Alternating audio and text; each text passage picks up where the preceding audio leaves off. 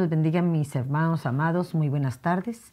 Reciban un cordial saludo de su apóstol, de su pastor, que en estos momentos están comprendiendo la obra ministerial, pero eh, me han permitido el privilegio de poder trasladarles el día de hoy la palabra de Dios. Yo quisiera eh, que el día de hoy pudiéramos eh, analizarnos, confrontarnos con nosotros mismos y hacernos la pregunta que yo les pongo en la pantalla. ¿Qué clase de cimientos tenemos? ¿Qué clases de cimientos o en dónde estamos parados realmente y cómo estamos actuando en nuestra forma de conducirnos? Entonces se me venía a mí un versículo que Pablo escribió en donde dice, Primera de Corintios, Primera de Corintios 3.10, y dice en, el, en la Biblia lenguaje sencillo, Dios por su bondad me permitió actuar como que si yo fuera el arquitecto del edificio.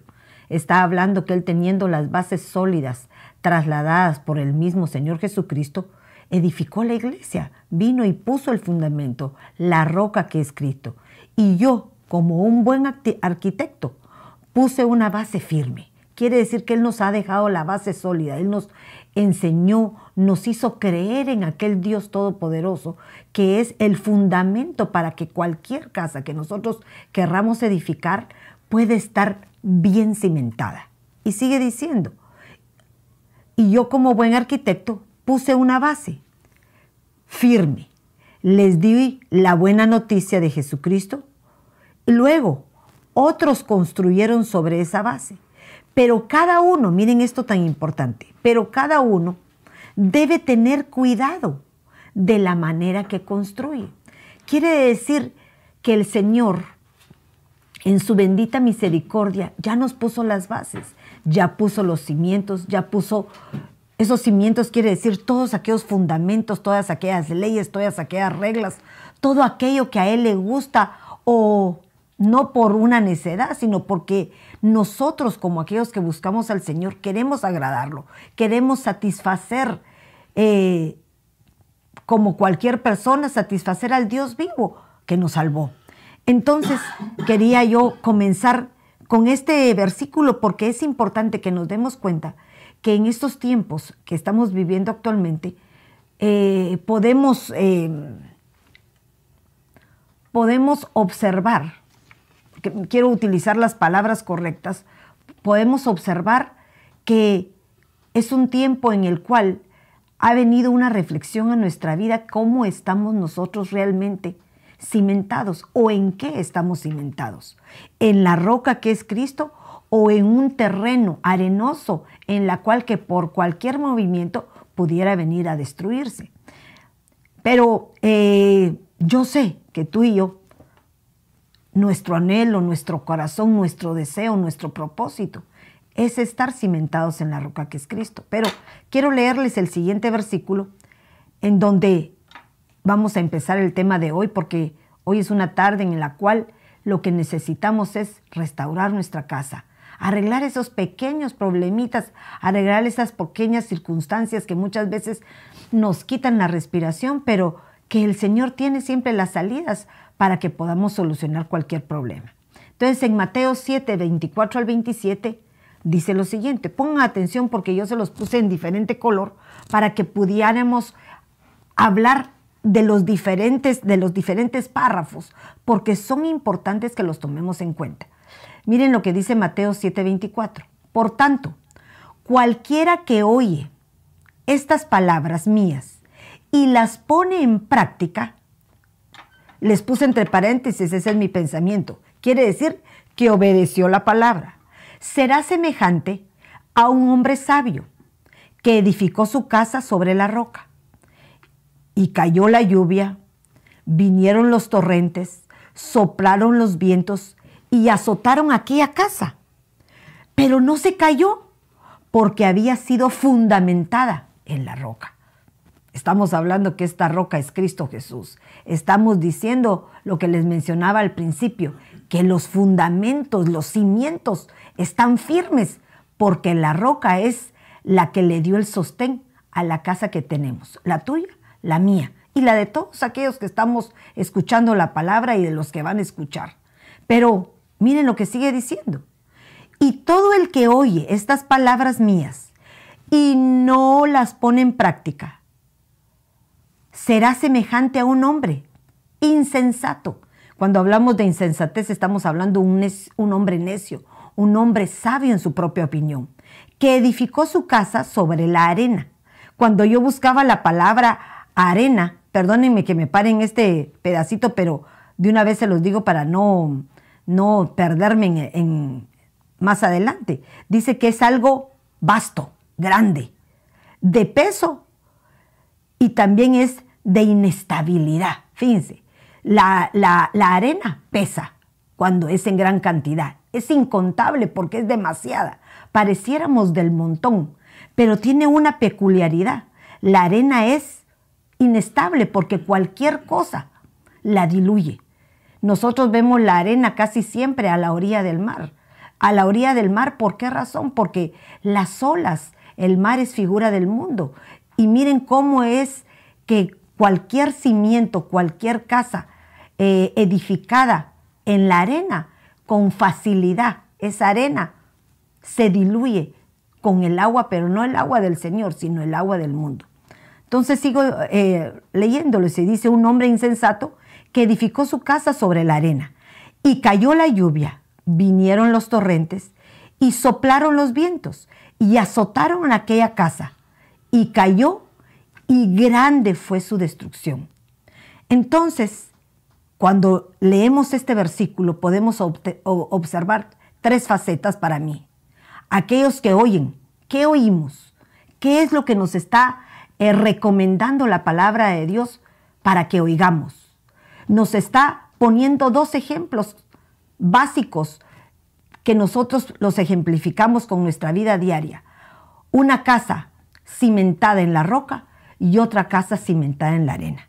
Nosotros tomamos la decisión, pero no quiero comenzar hasta que podamos orar y pedirle al Señor que nos acompañe esta tarde para que Él sea el que hable y no sea yo la que emita mis propios pensamientos.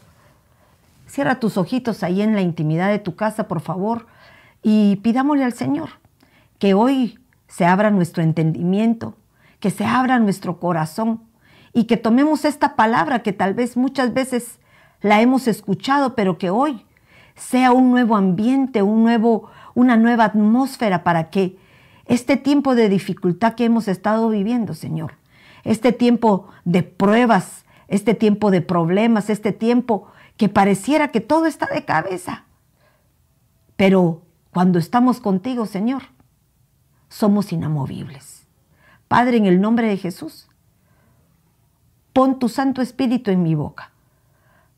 Que tu palabra bendita llegue a cada corazón que escucha y que pueda causar el impacto que solo tú puedes causar, Señor, en nuestras vidas, para cambiar, para ser mejores y para estar preparados para tu venida. Así lo creo, Padre Santo, en el nombre de Jesús. Amén y amén. Entonces, yo me voy a basar esta tarde en, este, en, este, en estos tres versículos del 24 al 27 porque me, me gustó mucho, perdónenme, pero me tocó mi corazón. Pero el primer paso que voy a tomar es el primer párrafo de Mateo 7:24, en donde dice, por tanto, cualquiera que oye estas palabras mías y las pone en práctica, miren esto, ¿qué palabras está hablando el Señor? ¿Qué palabras nos está diciendo para que nosotros les pongamos atención? Porque cuando nosotros hablamos de la palabra oír, fíjense bien esto, cuando se habla de la palabra oír, estamos hablando de una palabra que significa en, griego akou. Es difícil pronunciar, akou, pero significa oír, entender, escuchar, hablar, llegar a oídos de, obedecer, oír hablar y oyente. Eso es lo que significa esa pequeña palabra en griego. Entonces, me está diciendo a mí que cualquiera que oye estas palabras, pero ¿qué palabras? ¿Las de abajo o las de arriba? yo creo que toda la palabra de Dios, todos los versículos que el Señor nos presenta en las escrituras, nos dejan un mensaje en el cual tiene una repercusión cuando las ponemos en práctica o cuando las echamos a la borda y solo las oímos y parecemos aquellos oidores olvidadizos que en el momento ponemos atención y al ratito se nos olvida lo que fue hablado. Y entonces me doy cuenta que cuando en, por lo menos en el capítulo 7 de Mateo, nos está exhortando el Señor a actuar con justicia, nos está exhortando el Señor a que nosotros hablemos, nos comportemos y actuemos como a nosotros nos gustaría, o perdón, como nos gustaría que a nosotros que, eh, actuaran con nosotros los demás, las demás personas y como a Él le gusta que nosotros estemos delante de Él para agradarlo. Y miren, una de las primeras cosas que, que veo yo en estos versículos, que es que dice que no juzguéis para que no seamos juzgados. Miren lo que nos manda oír el Señor. Que no juzguemos para no ser juzgados. Quiere decir, nos está exhortando a que no seamos criticones, que no estemos viendo el mal de otros sin darnos cuenta que también nosotros tenemos una paja mayor que la de nuestro vecino. No finjamos lo que no somos.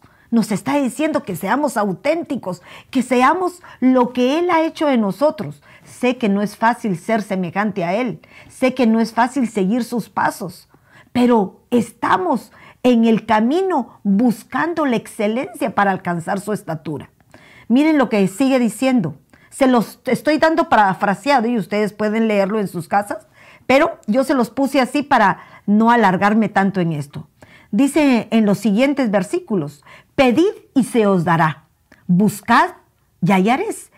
Pero fíjense esto, cuando uno dice pedid y se os dará, ¿qué pedimos? ¿Cómo lo pedimos?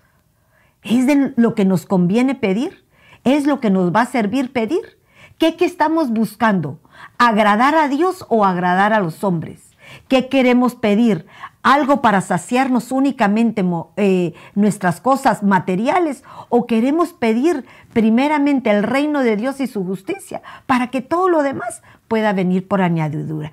Si nos damos cuenta, nos está hablando de algo que quiere que nosotros escuchemos. Pero ¿cómo quiere que lo escuchemos? Porque eso es lo que más me gusta de estos versículos. Porque dice que cuando nosotros oímos, miren esto, esto me gustó, porque ahí nos habla y nos está mencionando constantemente de la manera en que se debe oír correctamente. Entonces yo le puse un orden, porque para que nosotros tengamos fe en aquel que nos salvó, lo primero es aprender a oír, porque dice que por el oír viene la fe. La fe es aquello que aunque no lo vemos, lo creemos y lo esperamos. Entonces, el que oye, aprende a escuchar, a creer, a tener la fe en aquel que lo salvó. Pero no solamente eso, sino cuando él cree en ese Dios poderoso, aprende a escuchar correctamente, con entendimiento en obediencia, porque estas son las palabras que dicen el significado de oír. Y miren esto qué lindo, porque cuando nosotros escuchamos, entendemos, obedecemos, lo primero que surge en nosotros es que empezar a declarar, a hablar lo que para nosotros se convirtió en un rema. Empezamos a hablar. Y esto provoca que lo que nosotros tenemos aquí adentro que nos consume, que nos hierve por poder querer sacarlo para que lo hagan, eh, para, que hagamos partícipes a otros de nuestras bendiciones, empezamos a llegar a oídos de, o sea, empieza a trasladarse el mensaje a otros. ¿Para qué? Para que también ellos empiecen a hablar de ese Dios vivo, ese Dios que transforma, ese Dios que nos cambia y nos hace una vida placentera delante de Él. Entonces, sigo leyendo porque quería explicarles eso para que ustedes entendieran por qué es tan importante estos versículos, por qué es tan importante que dice, si oyeras estas palabras, estas palabras son las que ya están escritas, es la palabra de Dios que tenemos que poner en práctica. Pero miren otras cosas que dice que me gustaron. Dice la regla de oro. Así que todo, así que en todo, tratad a los demás tal y como queréis que ellos te traten a vosotros. O sea, así como tratáis, así vas a ser tratado. ¿Cómo te gusta que te traten? ¿Cómo te gustan que te hablen? ¿Con amor, con cariño, con suavidad? Así te va a corresponder el otro. Y si todavía el otro no lo ha aprendido, sigue practicándolo porque de tanto escucharlo, va a haber un momento en que el otro va a responder de la misma manera. Muchas veces no nos han enseñado y es necesario poner, morir uno de los dos para que podamos empezar a que eso sea un mensaje de un emisor, un receptor, recibiendo correctamente el mensaje. Entonces, por eso aún en este versículo el Señor les habla y les dice que es una regla de oro, que tratemos a los demás como nos gustaría que nos trataran. De hecho, esto es la ley y los profetas para tener buenas relaciones. Miren esto, qué hermoso. Sigue diciendo, tomar el buen camino no donde todo sea fácil, sino que encontremos la dificultad para que nuestros frutos que nos corresponda dar sean genuinos. Muchas veces cuando vemos el camino que se nos pone enfrente, muchas veces creemos que el más corto es el más fácil. Pero a veces en lo, en lo largo de nuestro caminar vamos a encontrar circunstancias, obstáculos que nos van a provocar alcanzar una estatura espiritual que no lograríamos si decidimos tomar el camino corto. Pero creo que ya les leí mucho. Pero todo eso que ustedes están viendo, todo eso que ustedes pueden leer en su casa, que es Mateo 6, Mateo 7, y si queremos decir toda la Biblia que nos enseña una correcta forma de actuar y de vivir, es lo que el Señor nos está pidiendo que así como Él puso el fundamento, así como Él puso los cimientos, que nuestra construcción sea basada en esa palabra bendita para que la pongamos por obra. Pero continúo, porque no es solamente escuchar. Aquí hay dos tipos de personajes. Aquí hay dos tipos de personas. Creo que me pasé muy rápido. Unos que oyen y practican lo que oyen y otros que también oyen, pero no lo practican. Entonces, los problemas pueden ser los mismos, pero actúan de diferente, ah, de diferente manera, de acuerdo a cómo está nuestro cimiento. Lógicamente, si tenemos a Cristo en nuestro corazón, nosotros vamos a estar fortalecidos y vendrán las lluvias, los torrentes, los vientos y nosotros vamos a permanecer firmes. Pero si estamos fundamentados en la arena, en algo frágil, porque únicamente hemos escuchado por escuchar, pero nada de lo que escuchamos ponemos en práctica fácilmente. Miren lo que les estoy diciendo, no estoy hablando de torrentes, estoy hablando solo las lluvias los van a venir a destruir. ¿Por qué razón? Porque nuestros fundamentos no están solidificados, solidificados en Cristo Jesús. Pero cuando en estos versículos habla de lluvia, de torrente y de viento, muchas veces, la lluvia está hablando de los problemas cotidianos. Los torrentes están hablando de lluvias, de acumulación de agua, que cuando se deshielan o cuando hay demasiada lluvia y se acumula en un lugar que no lo puede soportar, se desborda y lo que provoca son destrucciones. Pero también está hablando de vientos, y estos vientos van a venir para desviarnos. Son aquellas doctrinas que vienen a poder desestabilizarnos cuando nosotros no estamos actuando con una permanencia como nos lo indica la palabra de Dios. Si nos, nos convertimos en esas almas fluctuantes que son como las horas del mar, que van de un lado para otro y no tenemos una definición. Entonces, ¿qué son las lluvias? porque tú y yo creo que necesitamos saber qué son esos problemas cotidianos o cómo los podemos ver de otra manera para que no pensemos que en el Señor solo vamos a tener problemas, porque lo que el Señor quiere es bendecirnos en nuestra casa. Y las lluvias en la palabra de Dios en muchas ocasiones habla de bendición. Habla de bendición porque dice que la lluvia viene, suaviza la tierra y este se pone propicia para sembrar la semilla y que ésta fructifique. Hay lluvias tempranas, hay lluvias tardías, hay lluvias en el momento preciso para que el Señor nos bendiga. Porque recordemos que todo lo que proviene del Señor siempre es bendición. Aunque en estos momentos que yo estoy viendo las lluvias, también podemos tomarlo como ciertos problemas. Recordémonos que eh, proverbios hablan de la mujer rencillosa. Y yo me ponía a pensar que la lluvia es un conjunto de gotas que caen del cielo. Entonces, cuando nosotros nos convertimos, nosotras las mujeres nos convertimos en esas gotas que son constantes, parecimos lluvias porque lo único que queremos causar es problemas, rencillas con aquellos que viven con nosotros y principalmente con nuestro amado.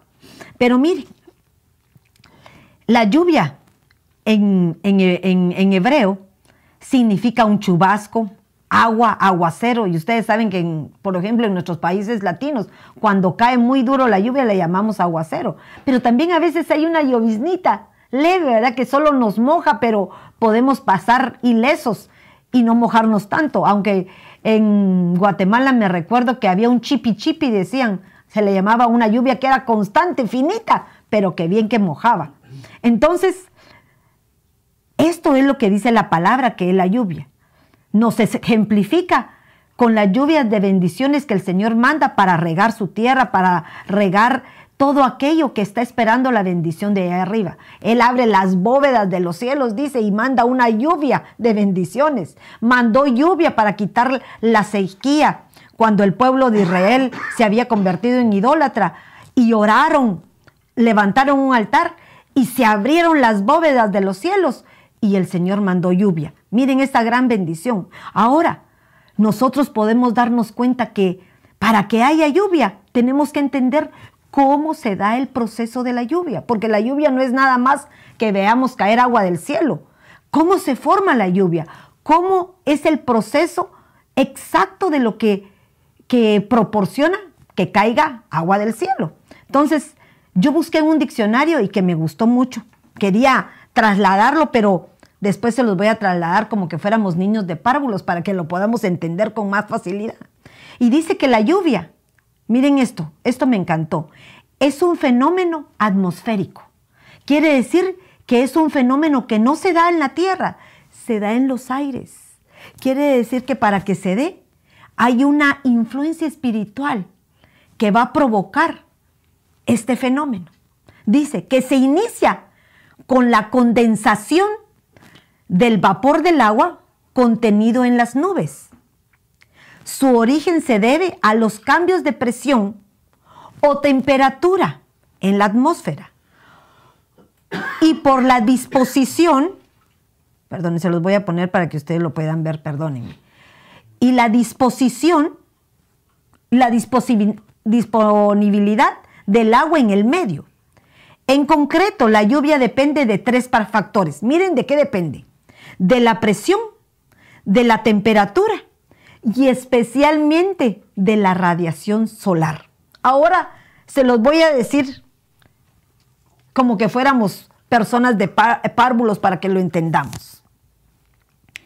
La Tierra está formada de muchas aguas, en diferentes estados, en estados sólidos, como son el hielo, la nieve es un estado sólido del agua. Está formado también como el, lo gaseoso, que es la neblina, todo aquello que no se mira, pero que tiene agua, es aquello que se convierte en un vapor. Eso es el estado de agua en forma de vapor. Y también está el agua líquida, que son los ríos, los mares y todo aquello que nos rodea.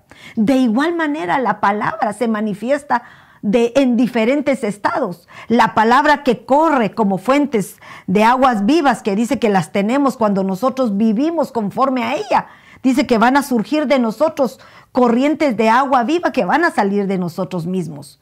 Pero cuando nosotros tomamos la palabra y la congelamos en nuestros pensamientos y no la ponemos por obra, lo que provoca es que esa agua congelada en su momento se descongele y pueda causar más problemas de lo que pensamos. Porque la nieve es linda en su temporada, pero cuando neva y alcanza un grosor en pulgadas, en pies, puede causar distorsión, puede causar destrucción en todo aquello que nos rodea.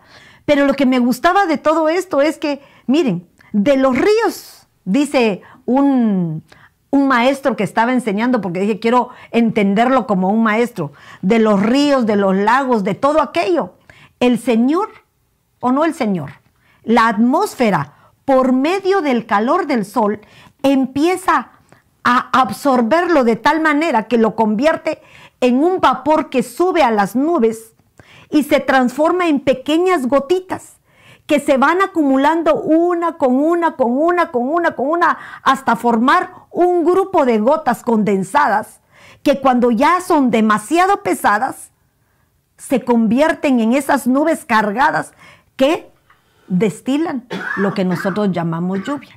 Entonces a mí se me venía, tal vez esa es la figura que yo quiero trasladarte a ti. De igual manera como la lluvia son bendiciones de parte de Dios, si nosotros somos como esos ríos que habla Juan 7:38, que surgen de nosotros y estamos no solamente oyendo la palabra, sino poniéndola por obra. Puede venir el sol a disolverla, pero cuando sube arriba, en lugar de convertirse en algo que pueda venir como un juicio, como vino el juicio a, a Egipto, en cuando mandó esa lluvia de granizo, cuando vino a Sodoma y Gomorra y la transformó en fuego para destruir a una ciudad, nosotros la podemos convertir en bendición. Porque el sol nos habla de las pruebas, de las dificultades, de esos pequeños problemas que muchas veces nosotros no queremos confrontarlos en el tiempo indicado y permitimos que se acumule uno, dos, tres, y es donde damos vía o damos apertura para que estas lluvias, en lugar de ser problemas pequeños o bendiciones que detenemos para no cumplirse, se conviertan en esos torrentes que pueden venir a destruir nuestra vida. Entonces miren cómo lo miraba yo. Cuando el sol provoca que se evapore el agua, sube a las nubes ¿Qué tipo de vapor es el que está subiendo? Recordémonos que dice que como un humo, es como un vapor, suben nuestras oraciones ante el Padre. Entonces, ¿qué tipo de agua, qué tipo de agua transformada por causa de las pruebas que proporciona ese calor que muchas veces no podemos solucionar? ¿Cómo está llegando al cielo? ¿Qué es lo que queremos recibir? Cuando nosotros con nuestros problemas empezamos a buscar en lugar de pelear con el Señor, en lugar de alegar con todos aquellos que están a nuestro alrededor, en lugar de amargarnos por lo que tenemos, empezáramos a transformar lo malo en bueno y orarle al Señor y entregarle nuestros problemas a Él. Él vendría y transformaría esa oración en ese vapor en lluvia de bendiciones, porque nosotros tenemos que entender que cuando el Señor empieza a trasladar las lluvias para nosotros, Él lo que Él quiere siempre es bendecirnos, pero somos nosotros los que podemos cambiar nuestra bendición en maldición. La misma palabra nos habla y nos dice que si tú bendices, recibes bendición. Y aunque te maldiga, bendigas, porque lo que te va a regresar es bendición. Entonces, si tú maldices, ¿qué es lo que te va a regresar? Maldición. Pero cuando nosotros bendecimos, no importa las circunstancias, Dios está viendo y obrando de una manera diferente para aquellos que obedecemos, para aquellos que queremos acatar las, los mandamientos y preceptos que Él nos mandó. Fíjense lo que dice Deuteronomios 11:13. Y sucederá que si obedecéis mis mandamientos, que os ordeno hoy, de amar al Señor vuestro Dios y de servirle con todo vuestro corazón y con toda vuestra alma. Miren cómo me está, nos está diciendo, porque nuestro corazón está hablando con toda tu mente, con toda nuestra alma, con toda tu humanidad, con todas tus pasiones, con todos tus sentimientos que muchas veces nos arrastran a la perdición Él dará a vuestra tierra, tú eres tierra y yo soy tierra. Él dará a vuestra tierra la lluvia a su tiempo, lluvia temprana, lluvia tardía, para que recojáis tu grano, tu mosto y tu aceite. Tu grano quiere decir tu semilla, la vas a recoger. Tu mosto, tu vino, tu gozo, el disfrute de todo lo que hagas y tu aceite, esa unción que tanto anhelamos cuando somos llenos del Espíritu Santo. Entonces observen cómo nosotros transformamos esa bendición que el Señor nos ha dado a través de su palabra. Por eso es que aquí habla de dos tipos de personas. Unos que fueron destruidos por las lluvias. Fíjense, por las lluvias. ¿Cómo es posible que una pequeña lluvia, un chubasquito, una brisita pueda destruirte? Porque tus cimientos no son sobre la roca, sino son sobre la arena. Y cualquier corriente de agua te va a destruir. Pero si nosotros con el calor, fíjense, el calor yo me pongo así, esa palabra, cuando nosotros estamos metidos en la palabra de Dios, cuando nosotros estamos metidos en querer conocer al Señor, empezamos a recibir el calor de la prueba, el calor de esos obstáculos que nos ponen frenéticos porque no hay modo que logremos rebasarlos. Cuando hay influencias a nuestro alrededor que quieren cambiar nuestra forma de pensar, pero estamos bien cimentados en la roca, nada nos mueve. Entonces lo primero que hacemos reaccionamos de una manera diferente. Y yo se los puse por acá para que pudieran verlo. Espero que lo haya puesto porque me pierdo y me voy por otros lados. Vamos a ver. Creo que se los puse o me perdí o no lo escribí. Miren qué linda soy. Bueno, pero lo puse aquí. Dice, después de este calor, este ambiente que muchas veces nos provoca que nos perdamos, que nos provoca que reaccionemos de una manera diferente ante las pruebas, que son esos pequeños problemas que les mencionamos. ¿Cómo reaccionamos en esas situaciones? ¿Cómo reaccionamos? Debemos reaccionar en obediencia, como lo dice Deuteronomios 11:13. Si obedecemos la palabra de Dios, todo lo que nos va a dar el Señor es únicamente bendición. Recuérdense lo que les mencionaba anteriormente en lo que nos habla Mateo 7. Si recordamos estas palabras, tu regla de oro, cómo saber pedir, cómo saber tocar para dónde entrar, cómo actuar con los demás, cómo no tomar un valor mayor en de nosotros mismos para poder destruirnos en estos momentos de dificultad. Tú como persona Tú en, tus cosas personales muchas veces nosotros mismos tenemos conflictos y nuestros propios conflictos los trasladamos a los demás. Nuestra casa, nuestro hogar, nuestro trabajo, nuestro, nuestro centro de coinonía en la iglesia. Todos esos problemas, nuestra forma de actuar puede provocar que esos pequeños problemas, esas pequeñas lluvias que surjan entre nosotros, pueden ser fáciles de resolver ¿Cómo? Poniendo en práctica la palabra, pasando por alto determinadas circunstancias que no valen la pena que les pongamos tanto empeño para poder poner eh, todo nuestro interés, todo, toda nuestra pasión en aquello que tal vez no valga la pena. Hoy en la mañana escuchábamos al, pastor Álvaro y mencionaba que nos ofendemos porque alguien no nos hable, nos ofendemos porque tal vez eh, alguien no me saludó. Y muchas veces lo que el Señor quiere es que tú pongas en práctica esa agua, que la ofrezcas como un sacrificio y que puedas venir, le hables a aquel que no te habla y eso le va a agradar al Señor y Él va a responder con una bendición, una bendición en lugar de que acumules situaciones que tarde o temprano van a venir como la cosecha de tu siembra. Porque yo miraba este proceso del agua de la, misma manera. Cómo lo sembramos, cómo cuidamos, cómo trabajamos en nuestra tierra para poder recibir al fin del, camino, al fin de la, en la siega, la respuesta correspondiente a lo que esperábamos. Pero miren esto, yo les mencioné que la obediencia es la solución a nuestros problemas. Cuando nosotros obedecemos la palabra de Dios, cuando nosotros la ponemos en práctica, van a venir esos problemas y vamos a tener cómo solucionarlos. ¿Por qué? Porque lo que vamos a querer hacer es obedecer. Pero no solamente esa es nuestra solución. ¿Cómo vamos a resolver esos problemas? Y eso es el punto principal que yo quería mencionarles hoy, que estaba buscando y no lo encontraba, pero lo encontré. Creo que no solamente me sirvió para tomar un poquito de agua, sino también para buscarlo. Entonces, yo me, daba cuenta que para poder resolver este tipo de problemas, de ese tipo de lluvias, porque aquí las estamos viendo como situaciones difíciles, pero que cuando se las ponemos en las manos del Señor, nos van a regresar de bendición, no como más problemas. Miren esto tan lindo.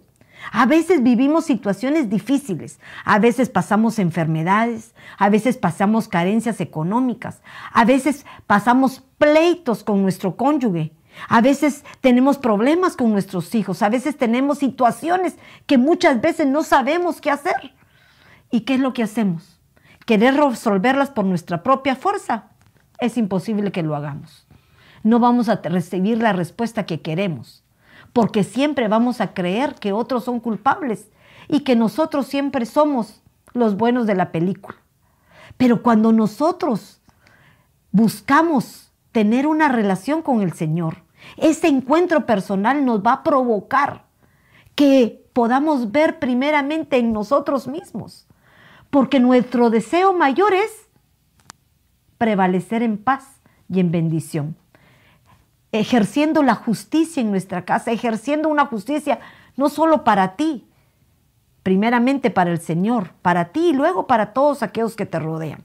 Entonces, miren lo que dice la palabra. ¿Cómo resolvemos estos problemas? Yo empezaba a, a pensar, ¿qué hacemos cuando llegan gente con problemas que muchas veces uno diría se están ahogando en un vaso de agua?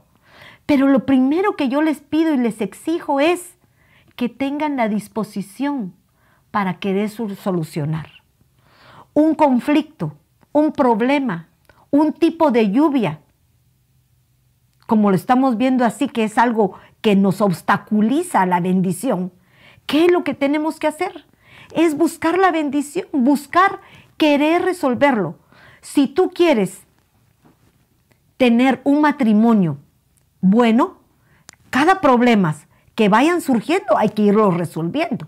Porque si los acumulamos, si permitimos que todo lo malo se empiece a acumular, va a haber un momento en que esa tierra en la cual se le ha sembrado espinas, se le han sembrado piedras, se le ha sembrado todo aquello malo, va a hacer un daño a la otra persona. Porque es el resultado de la regla. También es una regla para mí de oro. Lo que sembráis cosechás. Nosotros sabemos que nosotros somos una, buena tierra, nosotras las mujeres somos buena tierra para poder sembrar, pero también podemos no solamente cosechar cosas buenas, sino también el resultado de todo el daño que se hace a través de, de nuestra forma de vivir.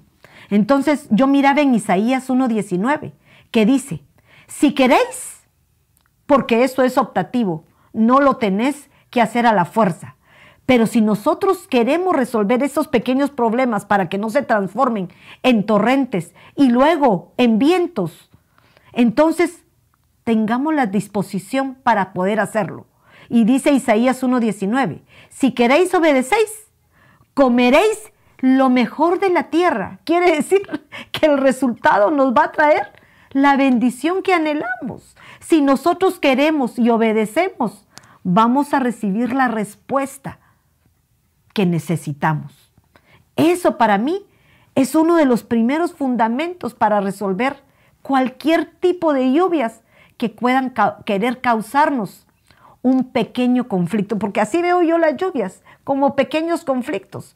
Pero el problema es que muchas veces se acumulan y ya se convierten no en pocas lluvias, sino lluvias acumuladas que se transforman en torrentes. Pero miren el siguiente punto que yo puse, porque puse solo tres. Puse tener la necesidad de la ayuda de Dios. Muchas veces queremos confiar en mi vecina, en mi mamá, en mi papá, en mi mejor amiga. Y la realidad es que el único que puede resolver nuestros problemas conyugales, nuestros problemas entre familia, nuestros problemas aún personales de nosotros mismos, que somos conflictivos. Traemos un carácter, una forma de actuar, una forma de pensar, tal vez que no es adecuada delante de los ojos del Señor. Y se necesita buscar la ayuda del Señor. ¿Para qué? Para que podamos cambiar. ¿Y cómo lo podemos hacer? Orando, clamándole al Señor, busquémoslo. Así como tú buscas a tu vecina y te haces amiga de ella.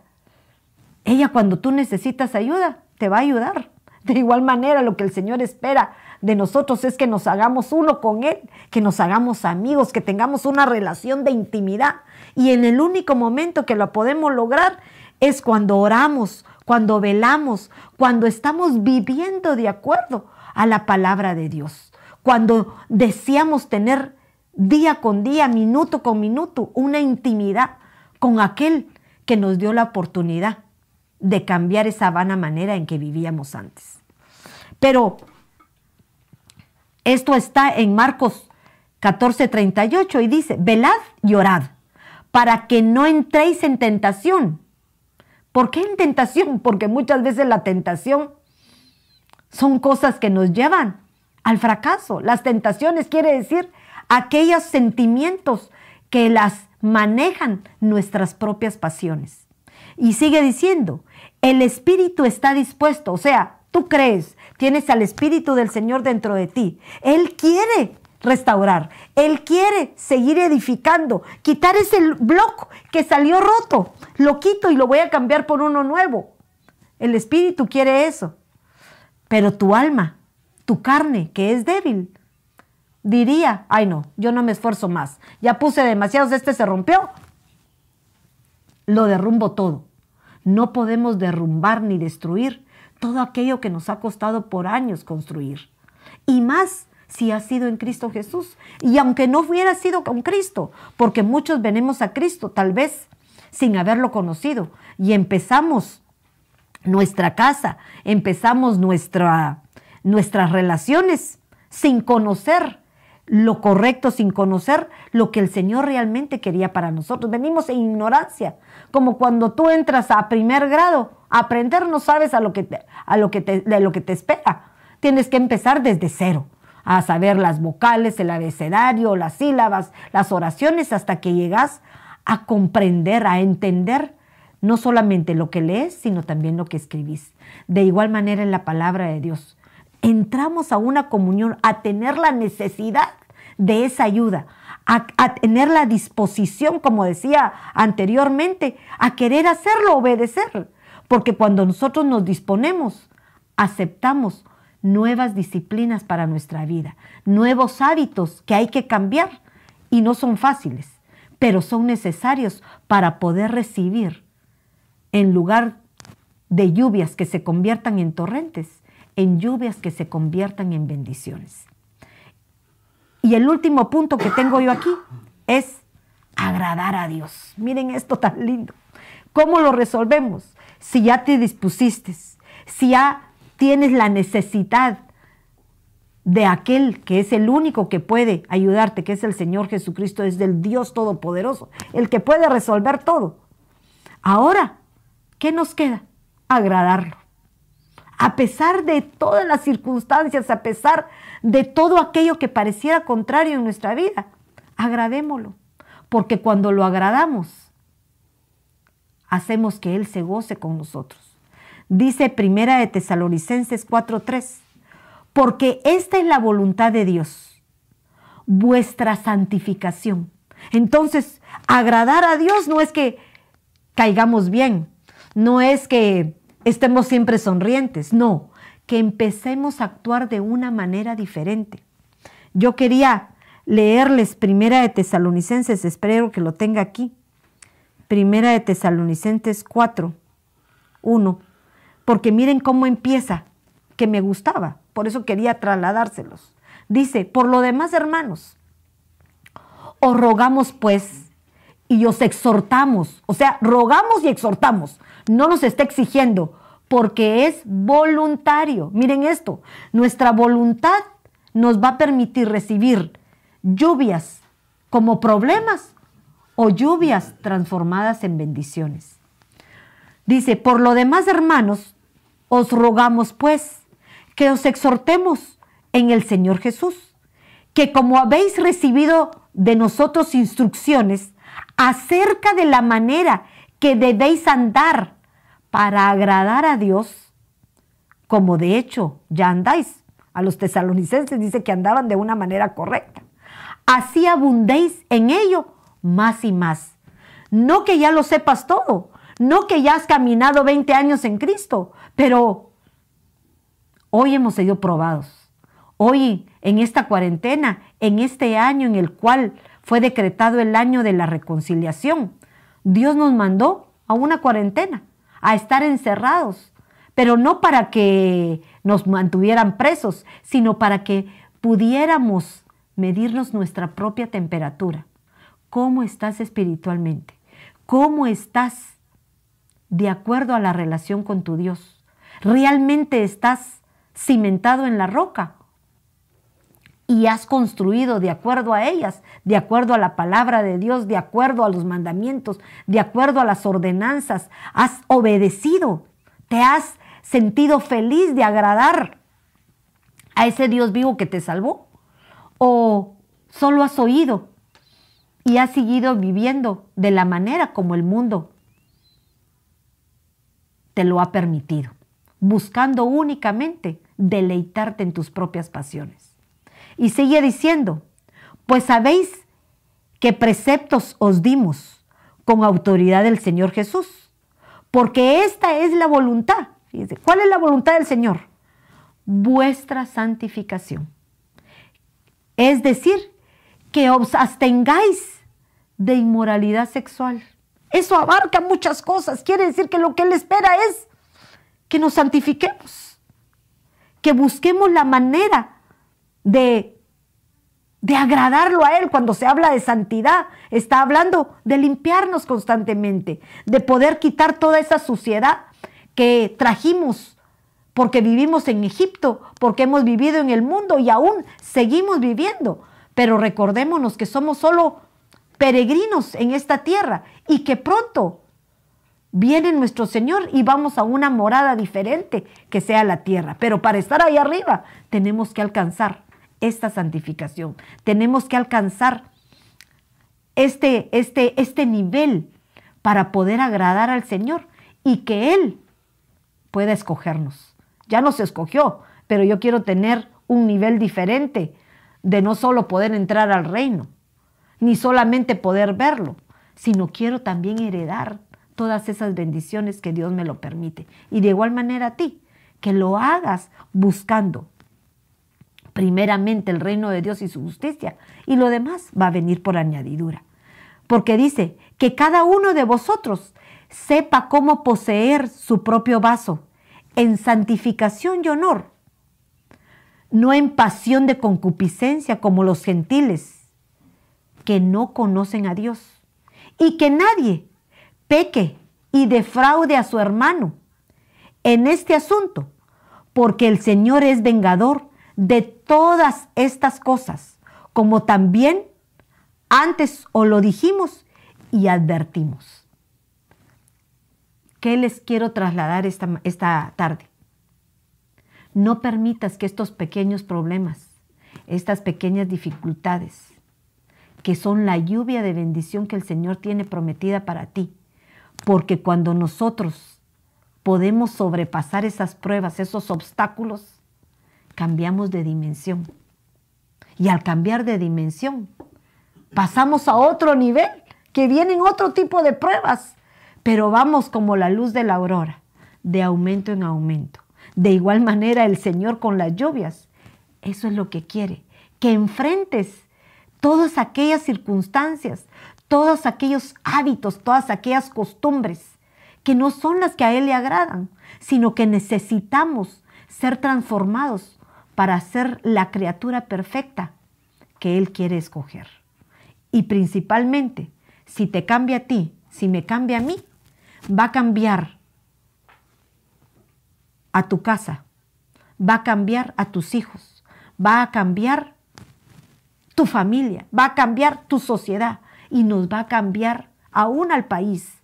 Recordemos cómo hemos ido viviendo, cómo podemos nosotros hacer que las buenas costumbres sigan imperando en nuestras vidas, en nuestras familias, recordándole a los nuestros los mandamientos y los preceptos que nos mantienen firmes delante del Señor.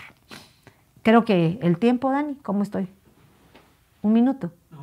¡Hala! Dios mío, ya no más. Quiero terminar. Quiero que cierres tus ojos y, y quiero pedirle al Señor que haga cosas sobrenaturales en tu vida. Quiero suplicarle al Señor que tú y yo vivimos en problemas. Siempre vamos a tener obstáculos que tenemos que vencer. Pero creo que en prédicas anteriores les he mencionado que los obstáculos el Señor nos ha dado el poder de su palabra en donde nos exhorta a que podemos hacer las cosas. Todo lo puedo en Cristo Jesús que me fortalece. Quiere decir que nada que se nos presente enfrente de nuestra vida, enfrente de nuestra familia, va a ser imposible de resolver.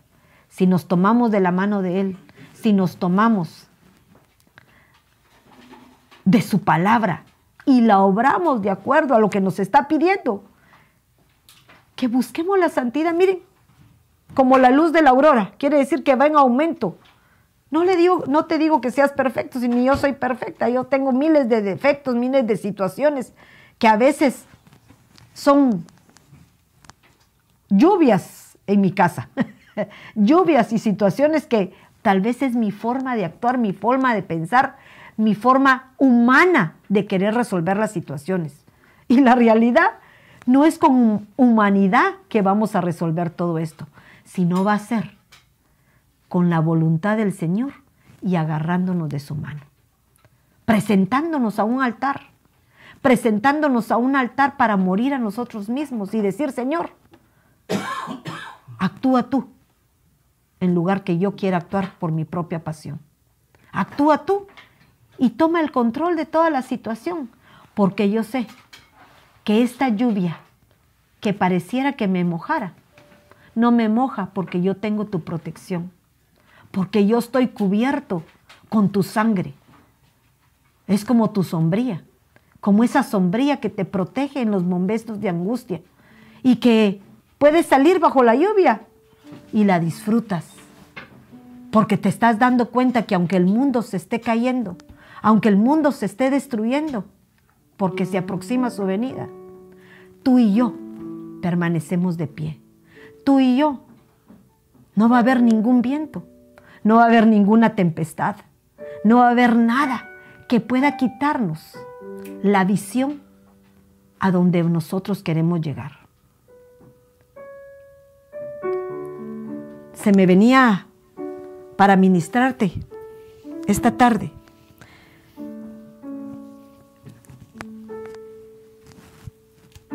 se me venía a la memoria cuando Elías visualizó, oyó sin ver un estruendo, que se aproximaba una lluvia. Y el cielo se oscureció, se llenó de nubes, porque la lluvia venía pronto. No te dejes atemorizar por esa oscuridad que ahorita no estás viendo con claridad. No te dejes atemorizar cuando vengan nubes que te quitan tu destino final. No permitas que todo aquello que el enemigo quiere poner desviarte de tu propósito.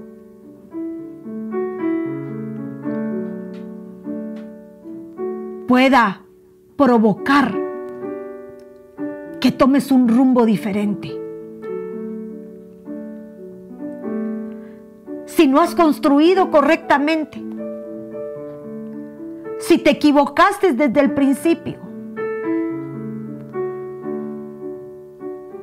si la forma en que actuaste o que actuaron contigo fue inadecuada, todavía hay tiempo.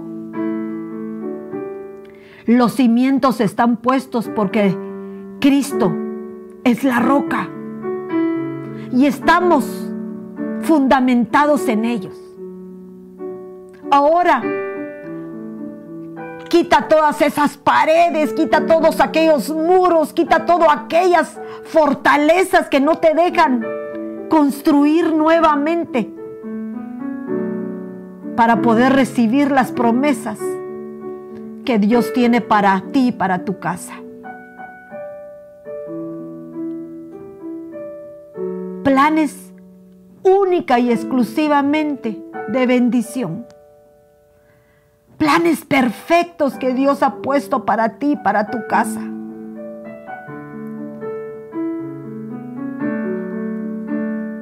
Las lluvias tienen propósitos. Las lluvias tempranas dicen que lo que hacen es mover tu tierra, remojarla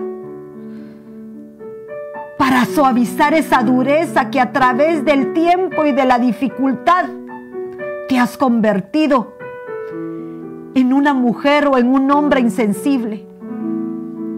Pero que esta lluvia que hoy viene a tu vida, estos problemas que muchas veces surgen y no estás preparado, es solamente el principio para poder recibir las promesas de parte de Dios. Padre, en el nombre de Jesús, yo vengo declarando, porque estoy bajo autoridad, que nosotros cambiamos esas lluvias, esas lluvias de problemas, esas lluvias de dificultades, esas lluvias como pruebas o obstáculos en bendiciones. Porque tanto tu casa como mi casa vamos a pelear para superarlas. Vamos a establecer nuevos principios. Vamos a agarrarnos de tu mano y confiar en ti, que es el único que puede resolver todo aquello que es puesto en tus manos. Posiblemente no en nuestro tiempo, sino en el tiempo del Señor.